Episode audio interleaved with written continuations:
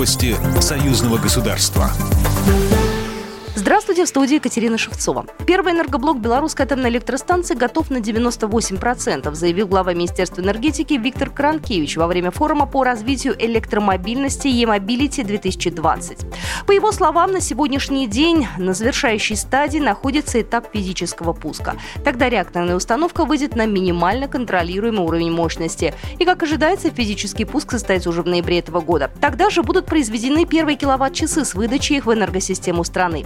Глава ведомства отметил, что строительно-монтажные работы на втором энергоблоке станции выполнены на 75%. Проводится индивидуальное опробование основного технологического оборудования.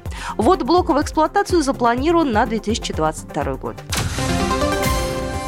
Москва призывает Берлин не вмешиваться во внутренние дела Беларуси. Официальный представитель МИД Российской Федерации Мария Захарова прокомментировал заявление министра иностранных дел Германии Хайка Маса. Он призывал Евросоюз ввести санкции против Александра Лукашенко.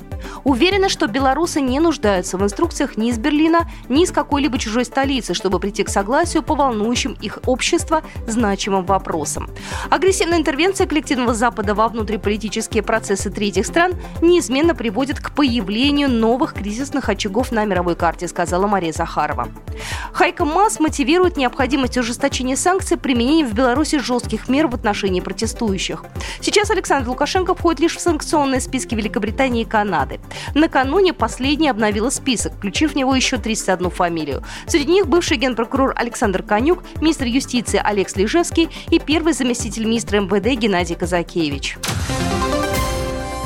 Роуминг между странами ЕАЭС собираются отменить. В ближайшие пять лет цены на него в странах Союза будут снижаться. А с начала 2025 года жители России, Беларуси, Армении, Казахстана и Киргизии будут платить во всех странах ЕАЭС по домашнему тарифу. Но пользоваться им можно будет только 30 дней за полгода. Затем операторы смогут применить наценки. По такой модели работают в Евросоюзе.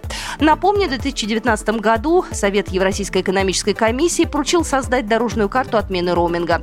На сегодняшний день Евразийская экономическая экономическая комиссия запросила у Министерства цифрового развития и Федеральной антимонопольной службы данные о российских операторах, оказывающих услуги роуминга, чтобы сформировать условия для снижения тарифов в странах Евразийского экономического союза.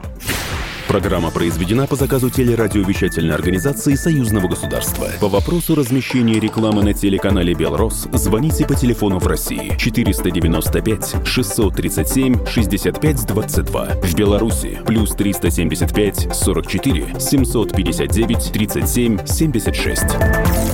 Новости Союзного государства.